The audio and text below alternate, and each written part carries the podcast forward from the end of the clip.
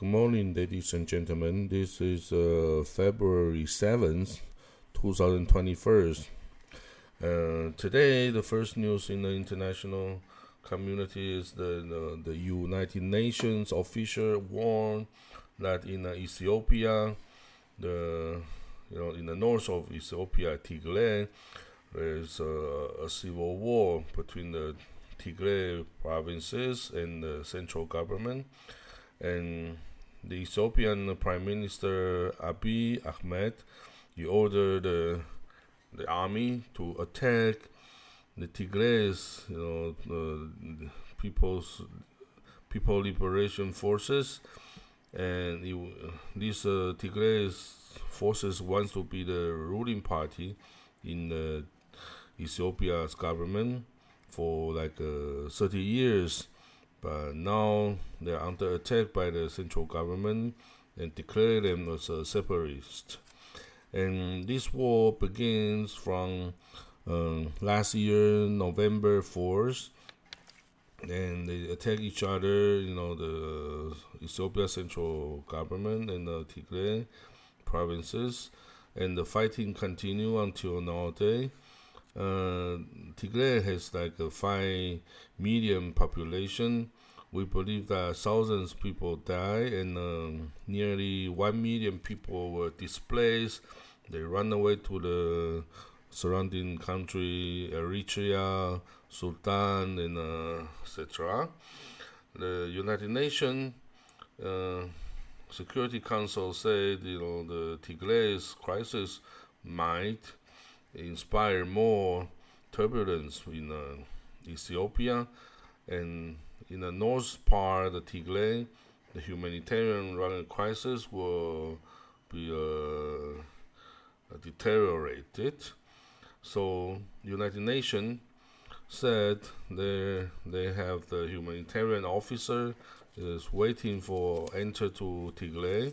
They have like 80 people uh, working, you know, for the program, and they are waiting already more than one month to to get a permit to enter Tigray. And the United Nations called for the government of Ethiopia and immediately, you know, stop the the obstacle, uh, allow the humanitarian staff and uh, resources, material to enter Tigray. This is the first news. The second news.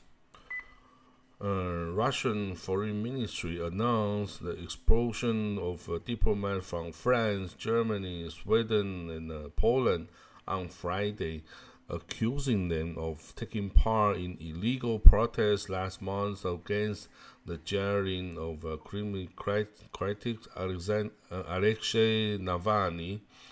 The foreign ministry said in a statement that Moscow considered those action, those participation of the diplomat as unacceptable, and uh, of course, those countries, you know, Germany, France, Poland, and Sweden, those countries' leader and uh, told the reporter, told the media that you know this action by Russian was unacceptable as well. Um, Merkel, the, the German's leader, Merkel Angela said um, the Russians should stop, you know, all these. Uh, uh, action and allow the critics, people, dissident people to speak. And but of course, uh, the German will see what we can do. But the, uh, for the some project like uh, uh, uh, natural gas, you know, pipeline, the German will not be opposed to it. And the French government, the President uh, Emmanuel Macron, say he stands solidarity with the three countries that have their diplomat expelled, and of course the other Poland and Sweden all protest the, this act. And now the news is about Joe Biden's new uh, foreign policy, and Joe Biden his uh, Secretary of State declared that you know, uh, after they declared the United States will not support uh, further, you know, military action led by the Saudi Arabia on the Houthi government in uh, Yemen. And the second step is the United States already, uh, uh how to say, deleted uh, Houthi uh, organization from the foreign terrorist organization list by the United States government. And the reason of doing so is to facilitate the humanitarian uh, uh, aid to the people in Yemen who were under big, you know, uh, humanitarian crisis. Their lack of food, lack of medical material, their lack of everything and they face a big challenge if people, and if the world don't send quickly the material to help them. So the Biden do this surprising step, and and from his step you can see that uh, Joe Biden have a different view, you know, on the Middle East than his uh, predecessor, you know, uh, Donald Trump. Uh, Donald Trump uh, unilaterally support uh, Saudi Arabia and uh, Israel, and but Joe Biden would more likely to keep the a balance of power between them between the forces in the local uh, Middle East region, and not choose any of the you know the target, and instead he want to send he want to stand in between in the middle and to judge who is uh, doing good or bad. So this is another new situation that uh, the Israeli or the Saudi government need to face and, uh, and try to change their policy as well.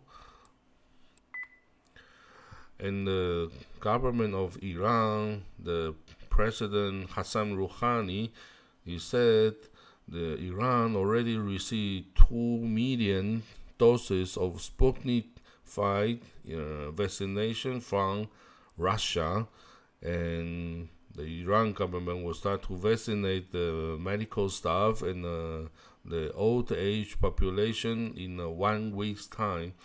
And uh, except for this, Iran also plan to buy 4 million and 200,000 doses of AstraZeneca vaccine from the WHO's COVAX plan, and the, the cargo was delivered to Iran before the end of February.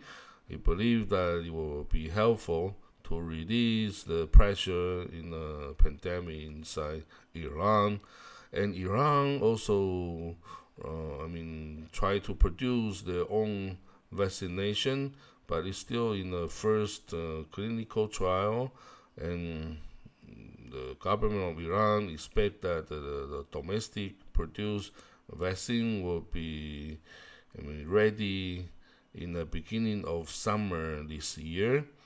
And inside the Iran's nine, uh, 90 million population, there is the, the cases of 1.4 million, you know, cases were infected, and and uh, 58,000 people died, you know, in the pandemic. So Iran was one of the most serious, you know, country in the beginning of the pandemic. And the fifth, Joe Biden, um, the United States president, they still forget to call Israeli Prime Minister Benjamin Netanyahu uh, Joe Biden was the senator for, he works as a senator for 36 years, and in a Democrat, he belonged to the middle camp. He didn't, you know, choose left wing or right wing.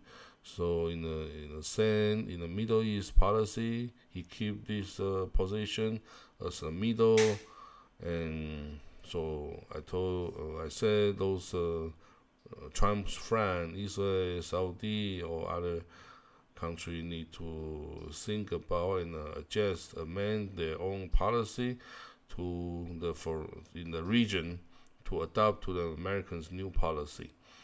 Okay, this is today's international news, and I wish you a good summertime. Enjoy the weekend, and I'll see you tomorrow. Bye.